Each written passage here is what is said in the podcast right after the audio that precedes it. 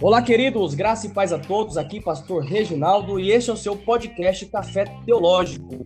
Você já preparou aquele excelente café para acompanhar aí a nossa programação? E hoje nós temos a alegria em receber aqui no nosso podcast o querido irmão, professor Leandro Malvese. Tudo bem com você, Malvese? Paz do Senhor. Paz Senhor Reginaldo, Paz Senhor Agnaldo, um prazer mesmo estar aqui com vocês. Que este seja um momento de bênção para todos os nossos ouvintes. Que bênção. Paz Senhor Agnaldo, tudo bem com você?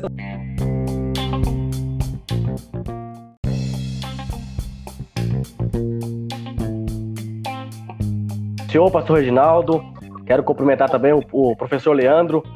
É muito bom estar aqui com vocês nessa noite. Pessoal, então hoje nós vamos conversar sobre o tema vocacionados. E nós convidamos aí o professor Leandro Malvese para conversar com a gente aí sobre, sobre ministérios, sobre chamada. Nosso irmão Leandro Malvese tem aí um trabalho é, bastante é, frutífero nessa área. Nós temos visto aí, acompanhado através das mídias sociais o seu trabalho. Ele tem sido um canal de bênção para a vida de muitas pessoas né, é, com os trabalhos que ele desenvolve. Então, hoje nós vamos conversar sobre vocação, né? Então, eu quero já pedir aí para o nosso irmão Leandro Malvese falar para nós aí como que se deu, é, professor Leandro, o seu chamado, é, a sua conversão. Você poderia falar para nós aí como que foi a sua conversão? Ou você nasceu num, num lar cristão, num lar evangélico? Conta para nós aí. Bom, é, Rinaldo, eu sou um convertido, né? Da minha fase adolescente para minha fase adulta, eu me converti ao protestantismo, né, à igreja evangélica. Minha conversão se deu através de uma experiência, uma experiência transcendental, né, uma experiência mística. É, eu era um adolescente um pouco revoltoso, sempre fui um pouquinho militante nas áreas da política da esquerda, e no primeiro dia que eu entrei na igreja evangélica, Deus me batizou com o Espírito Santo. E a partir daquele momento, as veredas da minha vida começaram a mudar. É, minha trajetória cristã é uma trajetória um pouquinho complicada, porque minha primeira formação foi ciências sociais. Eu estudei na USP, né, ali em São Paulo, e através disso grandes expoentes que foram ministros dentro do governo do PT, é, grandes líderes da ala da esquerda foram as cabeças pensantes que me influenciaram. Então, diante disso, houve um período na minha vida que eu me afoguei na ideologia marxista, naquele pensamento que o comunismo seria válido e a política mais justa para o bem da sociedade. E nós sabemos que a política do comunismo, ela não tem um Deus, né? Ela ignora qualquer tipo de divindade ou qualquer tipo de fé, porque o seu Deus sempre vai ser o, o regidor político, o líder político. Mas diante disso, depois também encontrei o campo da filosofia, que foi onde eu fui estudar. Nessa época, entrei na escola estadual para ser professor. Esse ano fazem 11 anos, né, que eu, que eu sou professor. É, acabei entrando em declínio no que diz respeito à minha fé, até que eu reencontrei a minha fé na Universidade Presbiteriana, no Mackenzie, estudando com os presbiterianos, fui para a aula da teologia, e a teologia de Calvino me fez abrir os olhos e eu pude encontrar uma nova vereda e um, uma frecha de luz, né, para que eu pudesse sair daquela escuridão que eu entrei. Resumo geral é isso. É, hoje, né, sou ordenado, né, sou pastor ordenado pela CGADB, sou um dos poucos solteiros ordenados pelo Ministério do Belém, sou da Assembleia de Deus de Jundiaí, do pastor Ezequias Soares, e tem um projeto chamado Calejados que tem diversos departamentos, no qual um deles trabalha com jovens pregadores, que nós fazemos uma conferência uma vez no ano. Em resumo é isso, Reginaldo. Que bênção, é, Malvese. Eu tenho acompanhado aí mesmo a sua trajetória aí é, através das mídias sociais e é algo fantástico mesmo, algo fenomenal. Aguinaldo, você quer fazer alguma pergunta para o nosso querido pastor aí? É, recomendo bem isso aí, um dos poucos, né, pastor Leandro? Solteiro ordenado aí pela CGADB. É... pastor Leandro, boa noite. Boa Pode, noite. Senhor. Pode, senhor. É que alegria poder falar com o senhor. É, eu sou aqui também da Assembleia de Deus do Belém, aqui no campo de Primavera, no estado de São Paulo.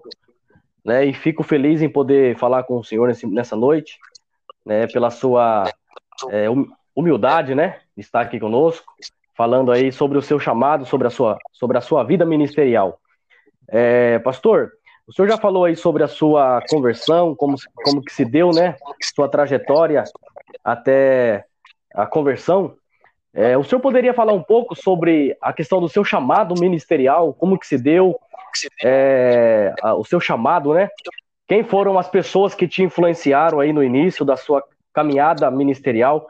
Senhor poderia falar um pouco para nós aí? Certo. É, Agnaldo, eu venho de um campo que é o primeiro campo fundado por Daniel Berg no interior, né? Talvez seja a, eu, se eu não me engano, dentre as três Santos, São Paulo capital, no Carrão e Jundiaí são os únicos campos fundados pelo missionário Daniel Berg no Brasil. Diante disso, é uma igreja muito tradicional, ela beira quase aos 100 anos. Então, ela teve pastores de grande expressão. Hoje, o líder da Assembleia de Deus de Jundiaí é o pastor Ezequiel Soares da Silva, que dispensa comentários, né? Foi o diretor-geral da Declaração de Fé das Assembleias de Deus, no qual me concedeu a oportunidade de fazer parte e ter visto de perto a formulação do documento.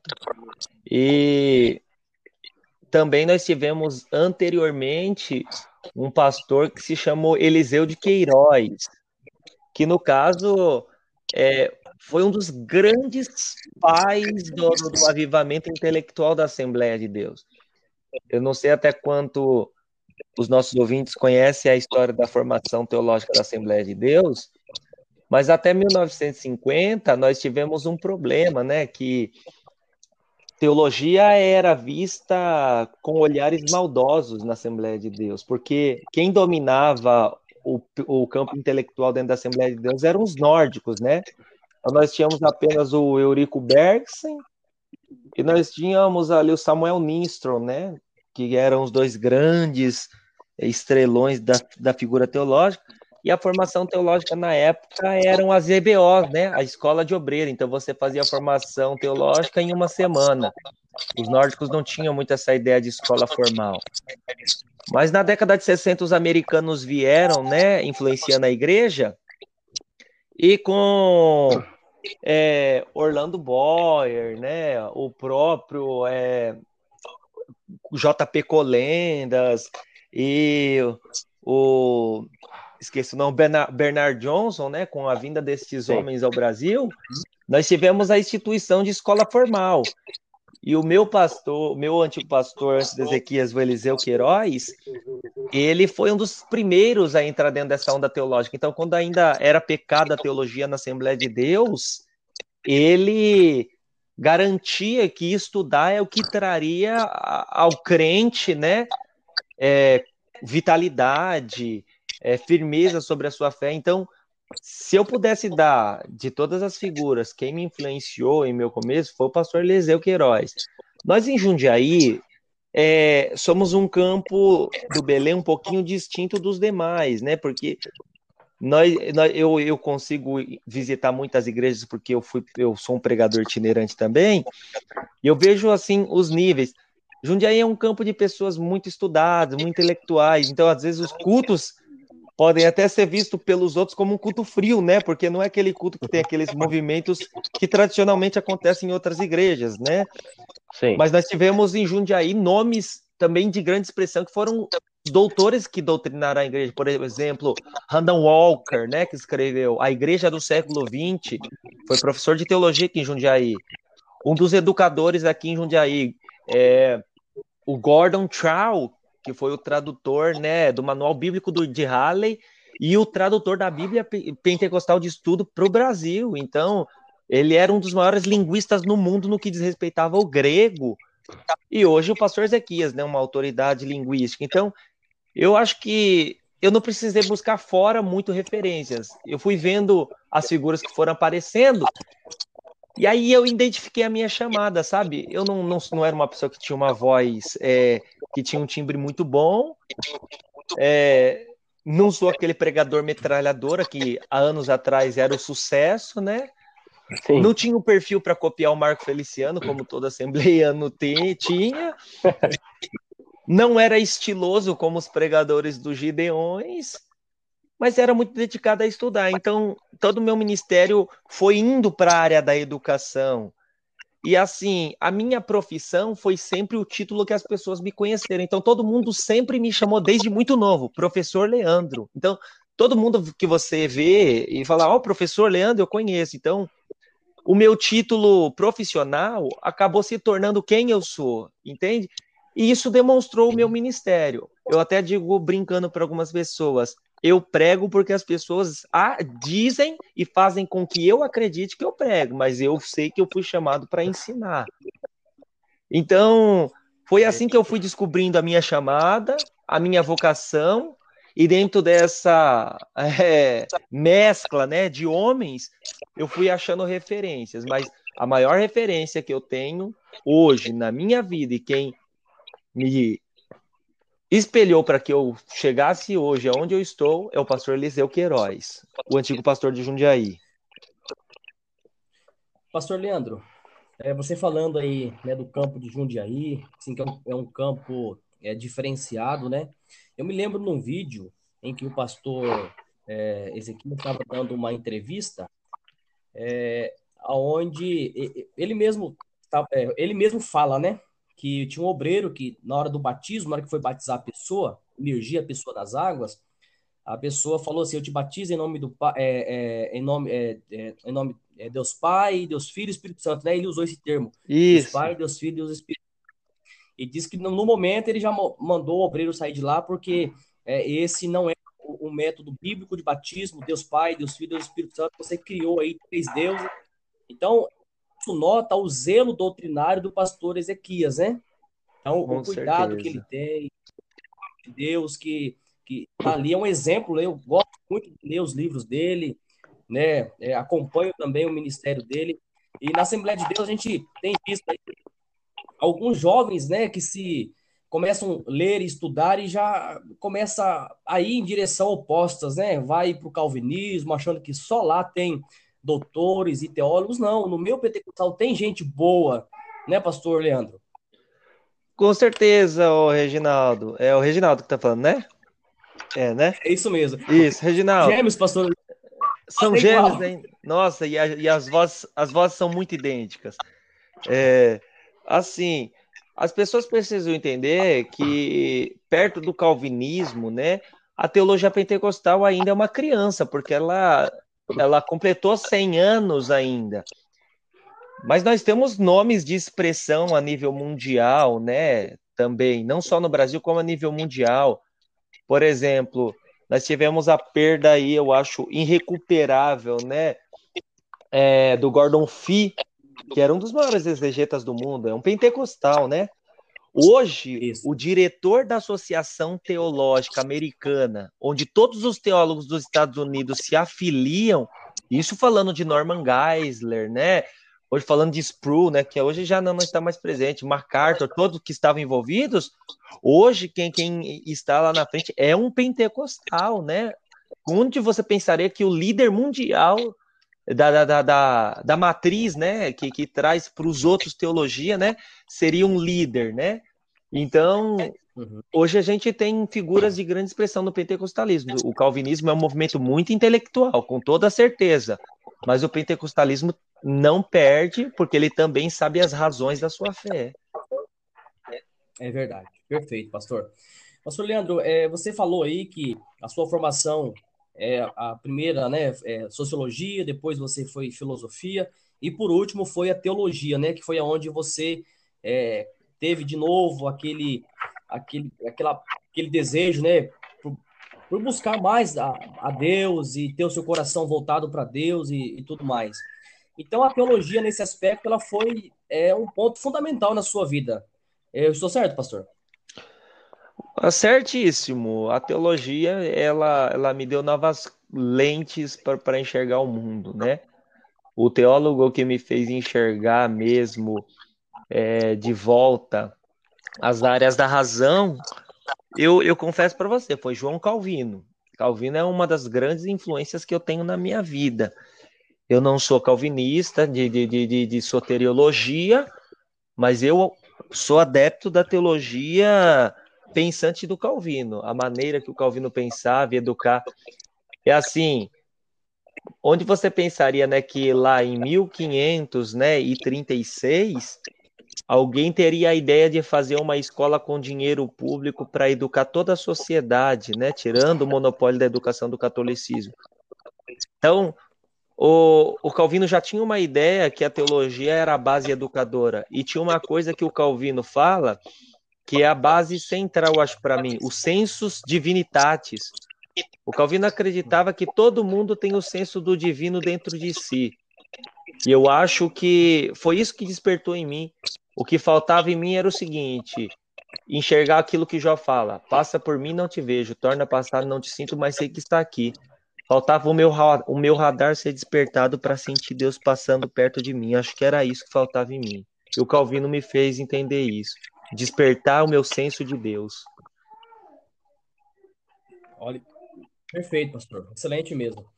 É, pastor Leandro, é, é, o senhor falou aí a respeito da, da sua formação também, né? Soci, é, sociólogo, filósofo. Isso hoje, é, essas visões, é como que o senhor lidar com elas, né? Como que o senhor lida com elas? Porque quando você vai estudar, eu, eu sou acadêmico de filosofia, né? estou aí no terceiro semestre de filosofia. Aí tem coisas assim que é chocante. Se for um cristão que não tem assim muita base, é, fica um pouco é, é é, como que eu posso dizer, é, uma fé abalada, por assim dizer. Como que o senhor hoje trabalha essa questão, né? A formação filosófica, a sua formação é de sociólogo, é teólogo hoje, né? O pregador, né? O itinerante, o homem de fé. Como que o senhor é, consegue unir essas duas coisas? Eu acho que, assim, Reginaldo, a gente vai acordar com uma disposição de uma fé morta todo dia, nós que vamos ser é, caminhantes dentro das ciências humanas, né? Diferente da fé do leigo, a nossa fé é uma escolha, né? Nós optamos por uma caixa de resposta, onde nós achamos respostas para as nossas perguntas. Então, a nossa fé, ela é racional, ela é baseada em cima de argumentos. E diante de um contexto lógico, a gente consegue enxergar o cristianismo como uma proposta mais adequada do que todas. E quando a gente faz também uma leitura histórica, a gente não consegue ter muita dificuldade. Eu acho que ali quando Santo Agostinho escreve as confissões, né, e ele com, começa a fazer a na, análise de toda a sua história, desde a sua infância até o seu estado adulto, e dando respostas cristãs para isso. Quando ele escreve o Deliberate, né? E ele escreve a ideia do problema do mal. E quando surgem os outros grandes pensadores, o Anselmo de Cantuária, que é o, o desbravador do escolasticismo, e ele vem trazendo a ideia é, ontológica da, da fé, né? Que Deus uhum. é um ser do qual a gente não consegue pensar nada maior do que ele, ou então nas cinco vias de Tomás, né? Quando a gente consegue enxergar Deus através de uma cosmologia, Deus já foi respondido. E além de todo esse argumento filosófico, né? A gente tem a Bíblia, e a Bíblia é um livro que a gente tem que crer nele, depositar a confiança. E depois que nós depositamos a confiança, ele apresenta-se para nós de uma maneira diferente. Eu acho assim, as minhas formações dentro da ciência humana, elas não são mais um empecilho para mim porque eu consegui sobrepô-las. O, o filósofo que eu sou especializado é o Soren Kierkegaard. E no livro Sacrifício de Abraão, o Kierkegaard diz que o mundo religioso é um salto no escuro, né? A fé é isso, é você levar Isaac para cima do monte na incerteza de que vai voltar ou não, mas deixar a palavra lá embaixo. Fiquem aqui que eu o menino vamos sacrificar e depois nós voltaremos todos nós, né, que, que somos do campo da fé e migramos ao campo da filosofia, somos chamados a este salto no escuro, a tentar encontrar Deus palpando. Rubem Alves, que foi um teólogo muito mal interpretado no Brasil, ele dizia, né? O meu Deus é como uma chama pequena próximo do buraco. O problema é que quanto mais perto do buraco eu chego, maior fica o buraco e menor fica a minha chama. Mas ainda que a minha chama seja pequena, eu sei que ela me ilumina perto do buraco, né? Perfeito. Olha aí, querido ouvinte do podcast, tá anotando tudo aí? É muita coisa mesmo, bastante conteúdo para que você depois possa pensar aí, né, e começar também a estudar, a pesquisar. E eu tenho certeza que esse podcast vai despertar em você, o desejo é, de conhecer mais a Deus, as culturas, o campo da teologia. Eu tenho certeza que está sendo aí aguçado em você esse desejo. É, Pastor Leandro, vamos falar um pouco aí sobre os seus projetos, né? Você tem um projeto Calejados, tem a Conferência de Jovens Pregadores. Senhor poderia falar de cada uma delas para nós agora, por favor? Claro. A gente tem o Calejados, que é um projeto que está indo para o seu terceiro ano. O, o, foco do Calejados, em primeiro momento, era mais o trabalho na área virtual. Nosso foco sempre foi trabalhar com vídeos educativos para cristãos no YouTube, até que alguns acontecimentos, é, ou melhor, né, alguns eventos começaram a trazer novos olhares para nós. Hoje, dentro do Calejado, nós temos um departamento muito forte de assistência social. A gente tem um departamento feminino que trabalha também suas conferências, que são as calejadas. O Eu na Bíblia, que é um departamento que trabalha teologia só para jovem e adolescente. Hoje a gente tem o Querigmático, que é um, é um programa de pesquisas, e agora, inclusive, o Querigmático está trabalhando uma série, o Pentecostalismo, suas vertentes históricas. Já tivemos dois programas que foram muito bons. Quem apresenta é um jornalista do Calejados que se chama Matheus Vitorino. Ah, dentro do próprio Calejados, nós temos outros departamentos que eram antigos antes do Calejados e foram agregados, que são projetos meus antigos. Tem um projeto de missão que chama Excelência na Terra, que faz reuniões em praça. Claro, pelo fato da pandemia hoje a gente não está podendo, mas temos a pretensão de voltar. E em fevereiro desse ano, né, o pastor Cineilton Leal, que foi para Portugal e se tornou missionário, ele tinha uma conferência que chega a reunir quase 800 pessoas todo ano. E ele em uma conversa, resolveu me transmitir esse projeto, chama Jovens Pregadores. O Jovens Pregadores sempre aconteceu em Campinas, é, isso na sua edição anual, né, a edição onde todo mundo se reúne. Mas ele também teve outras edições em outros países, Estados Unidos, França, Bélgica, uh, Portugal. E também nos, é, nos Estados Unidos, né? Ele o pastor Cineilton fez uma turnê durante um tempo e difundiu muito o trabalho por lá e outros lugares do Brasil, né? E diante disso, eu acho que no grupo que ele tinha, ele não encontrou uma liderança ao nível para assumir o trabalho. Conversando comigo, ele transferiu para o Calejados, os Jovens Pregadores, e hoje os Jovens Pregadores faz parte do Calejados. Quando eu peguei os jovens pregadores, ele não tinha uma identidade ainda, certo? No que diz respeito, ele não sabia o que ele queria. Ele era apenas um encontro de pregadores. Então eu quis transformar ele em um projeto que mostrasse a multidimensão da pregação, né? Porque a pregação pode ser através da arte cênica, né, que é um teatro, ela pode ser através da missão, seja na área transcultural, na área urbana. É, a pregação ela pode ser através da exposição bíblica ou a, ou a pregação pode ser através do seu testemunho de vida, né? Então a pregação não está necessariamente atrelada à exposição das escrituras. Então nós estamos aí fazendo planejamentos, e através desses planejamentos nós temos aí os cursos de formação, os livros que nós estamos lançando, agora nós estamos lançando uma série de livros sobre a história dos avivamentos. É, lançaremos no ano que vem a cada dois meses turmas de formação intensivas dentro dos jovens pregadores, além das conferências que serão realizadas uma vez por mês em uma cidade diferente, para nós expandirmos o projeto mesmo, né? Então, nós temos trabalhado aí a fim de trazer as pessoas e educá-las. Tinha um curso que já era do Calejado, que é chamado Curso de Vocacionados, era um curso em três módulos, que tem três livros. Nós estamos em um diálogo para recuperar esse curso e reaplicá-lo dentro dos jovens pregadores. E é isso. O que nós temos feito hoje dentro dos projetos é isso. A Rede Calejados tem esse fim, e os Jovens Pregadores não é outro projeto a par, não. Ele é um departamento hoje dentro da Rede Calejados. Ah, perfeito. É um departamento, no caso, então. O senhor poderia falar Sim. também da, da conferência que vai ter agora em dezembro, né? É, vai ter uma conferência aí de jovens pregadores e até mesmo para que os nossos ouvintes também possam aí estar atentos e se tiver vagas ainda, eles também se é, inscreverem, porque eu já garanti a minha inscrição, pastor Leandro. Glória a Deus. É, a conferência todo ano foi paga e pelo fato da pandemia nós resolvemos este ano fazer de forma gratuita. Teremos ali a participação é, um pouquinho inferior esse ano. Não sabemos como vai estar, né, a, a, a faixa de isolamento social, né? Se vai estar verde, azul, amarela ou até mesmo vermelho.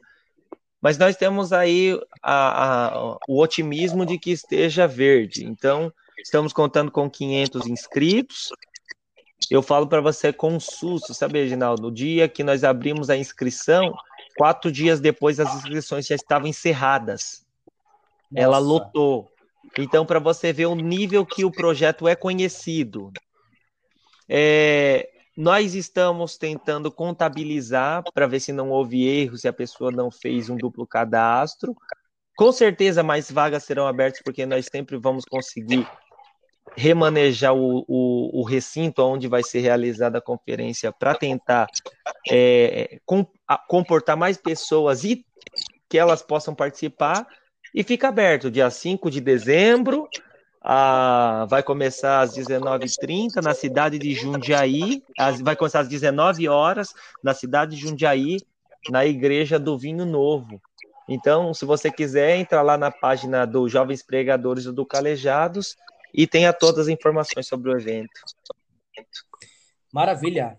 O Aguinaldo tá quietinho aí, Aguinaldo. Posso fazer uma pergunta para o nosso pastor Só ouvindo aí o pastor Leandro é, falando aí. É, pastor Leandro, é, o senhor estava falando sobre jovens pregadores. Nós temos bastante jovens pregadores hoje, né? Na, na igreja.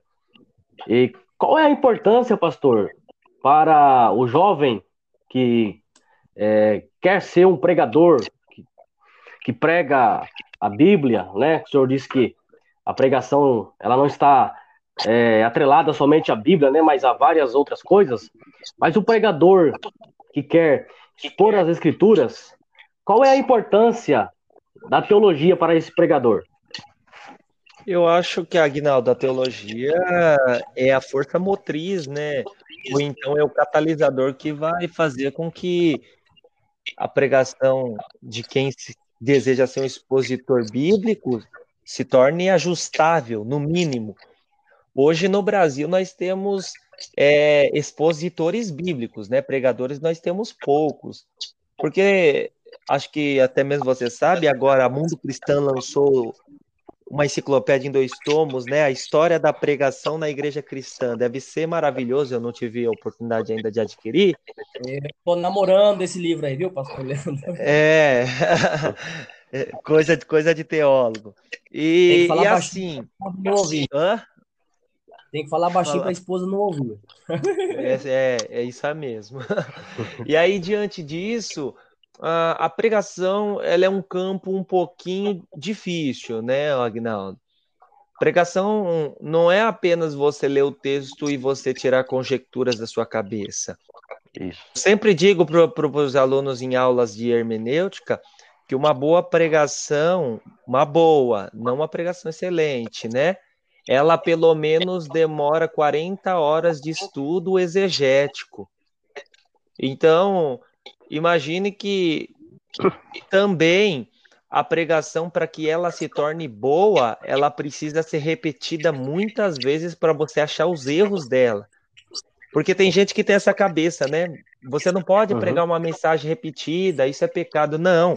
Billy Graham disse que a melhor mensagem dele, ele tinha pregado 500 vezes e ainda não tinha achado que ela tinha ficado boa, né? Então, a uhum. gente precisa a gente precisa entender esse estado de nós transformarmos, né, e renovarmos a pregação e pregarmos várias vezes para ajustarmos, né, os pontos que estão ruins, os que estão bons, né, e a pregação precisa disso. Então eu acho que Sim. assim, o estudo teológico é fundamental para que a pessoa, pelo menos em duas lentes, consiga enxergar o contexto histórico do texto, a intenção do autor e, no mínimo, no mínimo, que as palavras que estão na Bíblia, quando são traduzidas para uma versão no português, elas mudam a sua forma gramatical. Então, por isso, pode ser um substantivo no hebraico ou no grego, mas pode acabar se tornando um verbo no português. E aí, na hora de expor, nós fazemos a exposição no português, conjecturando com uma linguagem abrasileirada, sendo que, na verdade, não é aquilo que a Bíblia diz. Então, por isso que a teologia é importante para a pessoa é, ter um catalisador, né? Ou seja, ela filtrar a sua, sua pregação. É por isso que João Calvino diz que pregação é a explicação das escrituras. É, o que a gente vê hoje, pastor, infelizmente, é, alguns pregadores, né, até mesmo de renome, que abram a Bíblia e falam aquilo que vem à mente, né? E acredito que ou não fizeram um bom curso ou deixaram é, de lado, né? E ficaram somente de, de olho nas agendas, né? É que a Assembleia de Deus tem a cultura do autodidata, né? E você vê que a maioria dos assembleanos é, que, que intentavam ir ao campo da pregação foram formados por pregadores não formados, né? Como é o caso do, do, do, do o, o próprio Vamos, vamos citar nomes aqui para a gente ter um contexto. Napoleão Falcão e Hidekazu Takayama eram os grandes expoentes do ano 2000, né? E na escatologia eram imbatíveis, eram os dois grandes ícones. E o Napoleão Falcão e o próprio Hidekazu Takayama diziam, né? Se Jesus não voltar antes do ano 2000, eu rasgo a minha Bíblia, né? Uhum. E você vê, depois nós tivemos aí a outra onda gideônica, é, os adeptos do Feliciano, tem uma pregação do Feliciano, né? O grande conflito, que você sente até dó de Deus. Porque parece que Deus está lutando com o diabo. Não, irmão. O diabo pode estar tá lutando comigo, contra você. O dia que ele for lutar contra Deus, o próprio Apocalipse diz que o sopro das narinas de Deus, né? Uhum. O, o arrebata. Então a gente tem que ter, no mínimo, né? A ideia de que se nós queremos fazer uma pregação eficiente, a palavra pregar vem do latim predicare, significa fixar uma verdade sobre alguém, não inventar uma verdade para alguém. Sim. O pastor Leandro falou algo sobre pregação, que no mínimo ela deve demorar quantos minutos, pastor, estudando? Você falou? 40 horas de exegese sobre 40. o texto para ficar boa. E eu lembrei de uma, de uma frase de João Calvino. Ele diz: orare et labutare. Oração e leitura, né, pastor? Com certeza. O pregador, ele precisa muito disso, porque às vezes também nós estamos tendo isso hoje nesses dias, né? Pessoas que são muito racionais, mas têm pouca piedade. E a oração, ela é o combustível para que a pregação tenha sucesso, porque sua pregação pode ser a mais perfeita no que diz respeito à teologia. Mas se o Espírito Santo, através da sua oração, não convencer o seu público do que você está pregando, sua pregação vai ser a pior de todas. Sim. Pastor Leandro, não já fazer mais uma pergunta aqui, não sei se o tempo já já está se esgotando. Qual que o que o senhor é, falaria sobre a questão dos comentários bíblicos?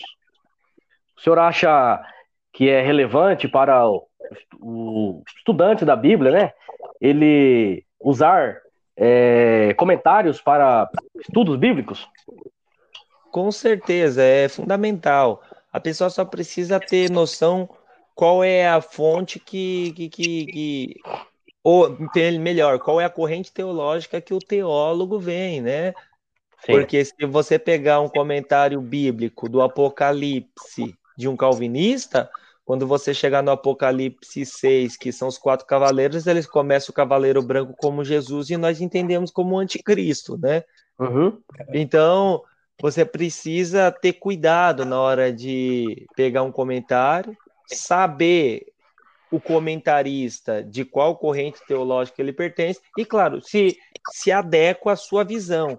Aí vem aquela velha questão que o pastor Reginaldo disse: muitos migram ao calvinismo achando que os calvinistas são intelectuais. Aí eu volto a repetir: claro que os calvinistas são extremamente preparados, porque o, o sistema que eles trabalham para formar seus ministros é infinitamente melhor que o nosso. Não Sim. tem nem como discutir uma questão dessa, né? Uhum. Ah, mas dentro dessa questão, é, é, é, assim, os calvinistas, eles já são voltados a, a, a, a essa identidade. Eles sabem quem são os calvinistas, quem eles têm que ler. Os pentecostais não. Às vezes um pastor pentecostal indica um escritor calvinista para um jovem pentecostal, trazendo para ele uma fonte que possivelmente vai sufrir, sufragir, né? Vai fazer a fé dele se afogar. Então a gente precisa saber primeiro a corrente teológica. Muito bem. É... Uma dificuldade grande aí também com a questão de cursos teológicos. Né? Hoje em dia tem curso teológico aí para quem, olha, até dizer chega, né? na internet mesmo, é, curso teológico de 30 reais, de 100 reais, pessoas vendendo o certificado, e também isso é muito complicado. O que o senhor tem a dizer sobre isso? A teologia dentro do Brasil é uma área livre, né? Eu acredito que a teologia deveria ser no Brasil como ela é na Holanda ela não deveria estar debaixo do MEC, ela deveria estar debaixo de uma agência religiosa. Uhum. E aí, diante disso, nós teríamos um critério um pouquinho maior na hora de darmos licenças para a pessoa estudar teologia, né? Hoje você tem muito teólogo formado em fundo de quintal, né, que se acha doutor. É, eu é. fui professor de, de seminário, fui professor de faculdade teológica, e tive a oportunidade de trabalhar no campo profissional mesmo da teologia. E eu percebi, assim, que o quanto essas pessoas estão com sede de buscar uma certificação para isso, para entrar dentro do mercado teológico, não para produzirem teologia. E hoje a gente precisa procurar um curso é, que tenha legalidade, né? Não apenas para ter um certificado, então, que a pessoa converse sempre com o seu sacerdote ou com um profissional da área antes de sair por aí fazendo inscrição em qualquer tipo de instituto, né? É perfeito.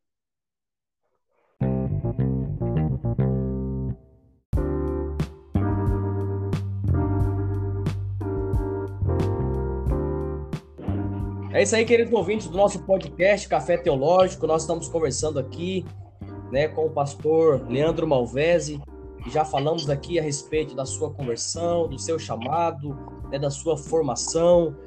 É, ele já tem falado aí dos seus projetos.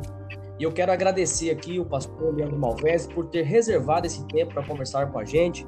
Ele sempre gentilmente é, atendendo aí é, as nossas mensagens, conversando com a gente, nos dando atenção. Então eu quero agradecer o pastor Leandro Malvese é, por esse tempo precioso é, eu aprendi muito aqui.